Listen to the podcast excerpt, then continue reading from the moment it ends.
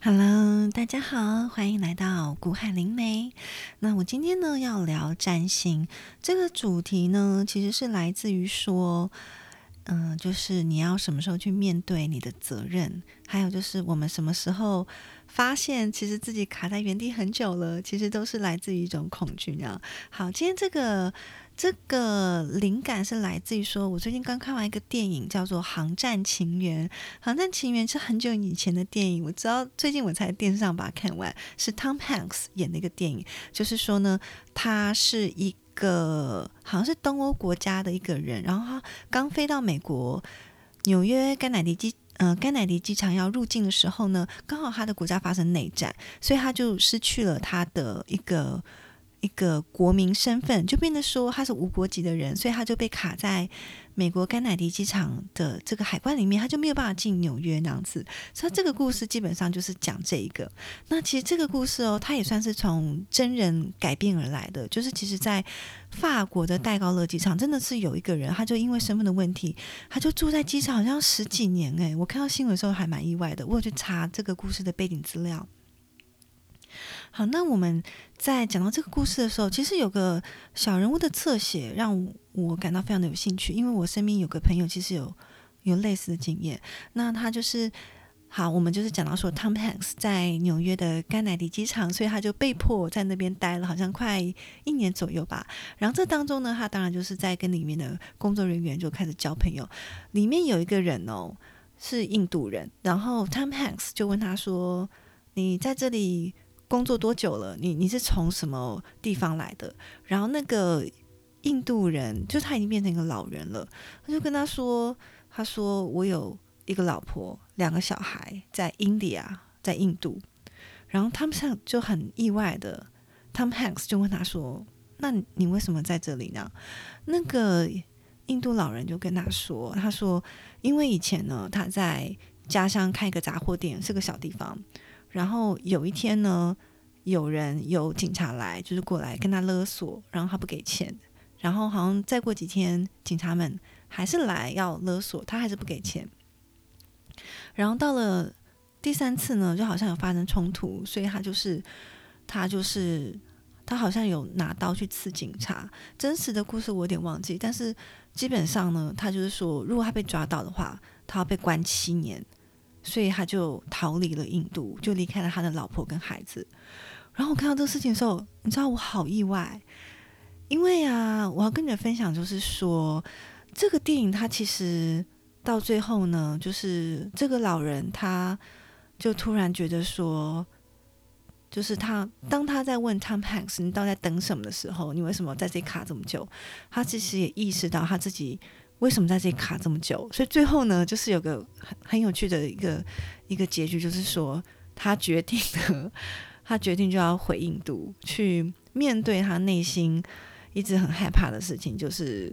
就是去坐牢这样子。但是呢，他不去面对这件事情，他其实在机场他卡的更久，他已经没有回去看他老婆跟孩子二十三年。我看到我真的是好意外。因为啊，我之前我真的遇过一个朋友，一个老外朋友，他在台湾，他是医生那样子。然后我那时候跟他比较熟了，然后我就是问会问他说啊，你在台湾怎么样啊？怎么样？因为我知道说他在台湾有过一段婚姻，还有个小孩那样子。但是他的身份的问题一直都很复杂，因为台湾好像是你是外国人，但是你跟台湾人结婚的话，你可以有身份证，但是你离婚就没有了。所以变成说，如果你在台湾，比如说。你娶了一个台湾老婆，但是你们生小孩，但如果你们离婚了，你就没有台湾的身份证，就必须要像外国人一样，就常常的，呃，进进出出那样子。然后，所以那个老外医生呢，他的身份问题就变得很复杂，所以就变得说，比如说他要常常出国，然后再回来，然后，但是你知道，这个就会变得说，你的生活就没有一个根，就是很漂浮那样子。然后那时候跟他聊天，他。聊到最后，他好像想跟我讲清楚一件事情吧。他就是说，因为他是，嗯，他的家乡他是在北美地区那样子。他说，他说他也没办法回到他本来的家乡，就是在北美地区。我就问他说，为什么呢？因为我其实我就问他说，那你就直接，比如说就回。回北美，你就可以把小孩带过去，因为起码就是你要有一个地方让你有正式可以居住的地方，知道这当然就比较稳定啊，那样子。他就跟我说，他没有办法这样做，因为他已经没有没有了国籍。我说什么？他就跟我说，就居然他们家以前呢有发生过事情。他其实以前很早以前他有结过婚，然后有生一个小孩，然后他说好像那个时候是他们家跟他妈妈之间有状况，反正很复杂就对了。但是他妈妈居然去告他，就是你知道吗？妈妈告儿子哦，妈妈告儿子说他没有照顾好小孩，然后这件事情呢。他就被法院给审理了，但是这件事情呢，最后居然判他就是说，就是他必须要回来，然后把这个事情给讲清楚。但是那个时候他跟他妈妈闹闹别扭，所以他就没有回去。所以你知道这个事情拖拖拖拖到最后，居然就变得变成一个结果，就是法院就是把他的国籍给取消掉。如果他要回来，他要去面对这个事情的话，他起码要付大概台币三十万。他就拒绝去做这件事情，然后他就跟他的小孩、跟他妈妈就失去了联络，他就一个人就来到了亚洲，然后就再婚，就有再生一个小孩，但是也变成说又离婚，又没有说台湾的身份，所以他的状况超复杂了。就是各位有听懂吗？就是他没有正式拥有任何一个国家的的身份，他只有居留权。然后我听到，我真的是觉得，我真是不敢相信，而且。我想说，你你不是有个小孩吗？那你都没有想说就回去要面对你的小孩？但是其实那个时候，我其实心里有个感觉哦，就是，嗯，我也想要跟各位分享。我不知道你们发现，有些事情我们要说他是莫名其妙的对你不利，但是呢，如果你去面对。其实那个关他也会过，就像是我在看那个电影的时候，那个印度的老男人，他卡在机场二十三年，他就是逃避。如果他当初觉得他留在印度可能会被关七年的那个罪那样子，所以他转身逃跑。但是他其实被卡了二十三年。那我之前认识那个医生朋友呢，他可能不想去面对他妈妈，或者是说他觉得这件事情对他来说非常不公平，所以。他就宁可在台湾，然后他也不回去恢复他的国籍。他为了这三十万台币，他也就跟他杠上了。但是其实最后，我觉得他也被卡很久。就是他把自己就好像是说，你把自己推到一个没有边界的大海，然后你也不知道你什么时候可以上岸。但是他就是不想要去回头去面对。其实我觉得用钱可以去解决的事情啊，而且其实。我觉得三十万，你知道吗？眼睛一闭，牙一咬，其实我觉得他可以去面对得了呢。而且再加上，像是这种，嗯，家里面就就很像是说什么妈妈去告儿子说没有把小孩给带好啊。其实我觉得可能最后的结果或许也没有这么的严重那样子。所以其实我在看那电影的时候，你知道我真的心惊，我真的觉得说，因为我真的看过有人有类似的状况，就是。他不想面对这个难题，他去逃避，但是其实他把自己困住了更久，所以他等更久那样子。这个电影哦，嗯，就是《航站情缘》，他其实也是在讲说，我们很多时候我们觉得我们被卡住了，可能就是很多时候是不得已的，但是其实你往身边的人，你看看他们，其实我。你一定会发现，说其实很多人卡住了很久，其实是他们的选择，因为他们不想去面对他们本来要去面对的责任。责任这个事情，哈，我相信一定很多人觉得说这对我不公平。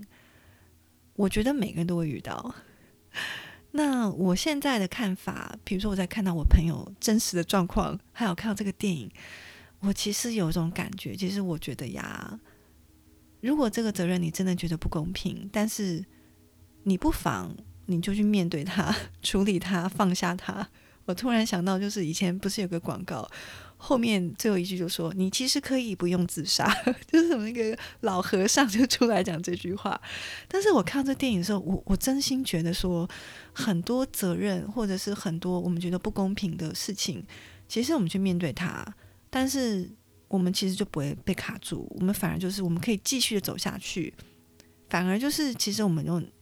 我们可以发现说，其实我们内心有那个力量，那个韧性，就是觉得这一关你知道吗？我把它克服了，我走过了那样子。对，所以嗯，我们在讲到这个话题，我想跟各位想聊一下这个占星，信仰占星，因为占星每个人的星盘都有一个土星，这个土星就代表说我们要去面对哪样的责任。对，所以这个土星呢，它非常非常奇妙，就是大家都会说啊，我不想面对责任，我这辈子我只需要木星的加持，就是贵人啊、礼物啊、机会啊，但是我不想要责任。但是其实这个责任就像是说，比如说木星好了，它是给你一个机会，木星呢就像是。嗯，你遇到一个金主，他说啊，我让你去盖一栋房子，钱我出那样子，但是呢，这个房子要你盖，所以这个土星就出来了。土星就是公投，就是说好，我现在我跟你，我们要一起盖房子，我会指导你哦，要怎么去把这个房子给盖好。所以接下来呢，就是可能会有一些人就说啊，盖房子好辛苦，我不想去盖房子，那样我只希望这个房子盖好，但是我不想去盖房子。所以其实木星、土星它是分别扮演不同的角色。那我在以前帮人看星盘的时候，我就发现到说，有些人的土星的位置啊，比如说是落在，比如说跟别人之间的责任，嗯，如果这个责任是跟别人有关的话，不管是金钱还是权利。如果他去逃避的话，通常他的财务状况就不是很好。比如说，他在法律上面就会被判他他要赔钱啊之类的。就是特别是看土星这个位置的话，所以我真心感觉到说，我们每个人在面对我们天生要去面对的责任的时候，其实最好的方式就是深吸一口气，就去面对它。嗯，就是训练自己，就是我可以去面对它。我可以走得下去，其实我觉得这是最快的方式。好，然后呢，在看到这个电影的时候，因为看到这个电影的时候，刚好是现在的土星是走到水瓶座，刚好跟我本来的土星有一个和谐的相位。因为我本身呢，我的土星是落在第九宫，其实我也是很好奇，说，诶，这个土星在第九宫对我来说，到底带来什么样的意义呢？因为嗯，占星来说的话，我觉得它有比较表面的解释，比如说土星落在第第九宫，就代表喜欢念书啊，然后要接受念书上的挑战啊，然后在学历上面可以有有进步、有成长啊，确实是如此。因为我是到国外念书，那我本身我也非常的爱出国，但是我在国外其实也蛮多时候，我觉得是过得蛮辛苦的那样子。那嗯。但是很奇妙，我在看到这个电影的时候，我就看到 Tom Hanks，因为他被留在机场很久，但是他就遇到一些状况，他反而去帮助别人去沟通，就像是就有有一个人好像是苏俄那那个附那个附近某一个小国的人，因为他讲的语言没有人听得懂，然后美国海关呢就跟他说：“你带的那些药品，因为你说你要给你爸爸吃。”但是不行带，因为你没有报关，就你要医生的文件证明啊，所以你不需要把这些药都丢掉。然后那个人就很激动，就在那边大哭大闹，说：“呃，不行，就是我这个药是要给我爸爸了，我爸爸快死掉了那样子。”就是大哭大闹在那个地方闹。我不知道说各位有没有看过类似的状况？就其实在美国的海关啊，真的是会有一些人，就是因为他们进美国海关的时候，就是那个气氛其实是。说实在啦，我个人是觉得说，美国海关真的有些人，他就是会对于一些比较弱势的人，嗯，比如说回教徒，我真的看过。我个人是觉得说，会有一些人他们的态度会比较不友善。那当然，因为讲英文，很多人不是他的母语，就会紧张那样子。好，那个电影就演到，就 Tom Hanks。因为他也是从东欧附近来的，所以他听得懂一些对方讲的话，他就被找去就当翻译那样子。然后呢，他就发现说，其实那个人就是在大哭大闹的那个人，他发现说，其实你你只要讲，就说这个药是要给牛吃的。然后他们就不会没收你的药，因为美国海关有一个法规，就是说，如果这个药是带给人吃的，你必须要提供相关的证明；如果是带给动物吃的话，就不用。所以他就突然意识到说，其实只要这样做，这个事情就可以解决。因为其实那个人啊，他看起来他就是很单纯的，就是要把药拿给他爸爸。他当初买药的时候，他不知道。经过美国转机的时候，你必须要报关；上飞机的时候，航空公司也没有跟他提醒。所以，其实这个问题，其实我觉得它非常的实际，因为一定很多人都遇过这样的状况，就是他们不知道在美国转机的时候，你必须要把你所带的东西需要申报的都申报，包括药品。所以哦，其实转机可能会遇到这个样子的状况。因为就是美国的海关会把你行李都拉出来，然后要再检查一次，所以如果有状况的话就很惨，就对了，就是要看你的运气那样子。然后这个电影其实就演到啊，就美国海关的那个最高的主管就很不友善，他他用一种就好像是说，他觉得他一定要把事实给查遍清楚那样子。但是其实我觉得，我觉得有时候啊。法规它是建立在于分辨对错，但是法律它永远是在情的下面，就是情理法那样子。我们为什么要制定法律？因为我们希望说要给人一个正确的方向去走，但是我们一定会遇到一些比较晦涩的状况，比如说对方他不懂。那你要该怎么去处理这件事情？那如果这件事情是跟他非常在乎的事情有关的话，其实这个电影其实有演到，就是说，因为有上级单位来视察，他有看到这个状况，他其实是觉得说，美国呢虽然是讲究法治，但其实法治是建立在于说，因为我们追求自由，还有我们我们必须要有 mercy，我们必须要有对对方的爱那样子，这个法律才真的站得住脚。而不是变成说是一个非常严格、非常非常挑人毛病，但是他会让人家觉得说这是一个非常残酷的一个法律那样子。所以其实，在演到这段的时候，我突然意识到，说我大概知道说我的土星在第九宫，它其实是要让我去完成哪一些事情。因为以前我碰过蛮多次，就是我要去帮助对方沟通，就双方沟通，但是呢，非常的困难。比如说。一方是美国人，一方是中国人，然后我们要去沟通，就是这个事情要怎么样在中国进行，这样子，就是双方怎么样就互相配合啊，或者是我也碰过一些，嗯，就是不同单位的人，然后但是他们要一起合作，然后我是中间要负责沟通的人，我也常常碰到，就是说，比如说我上面有好几个主管，他们不和，然后我就是中间沟通的那个人，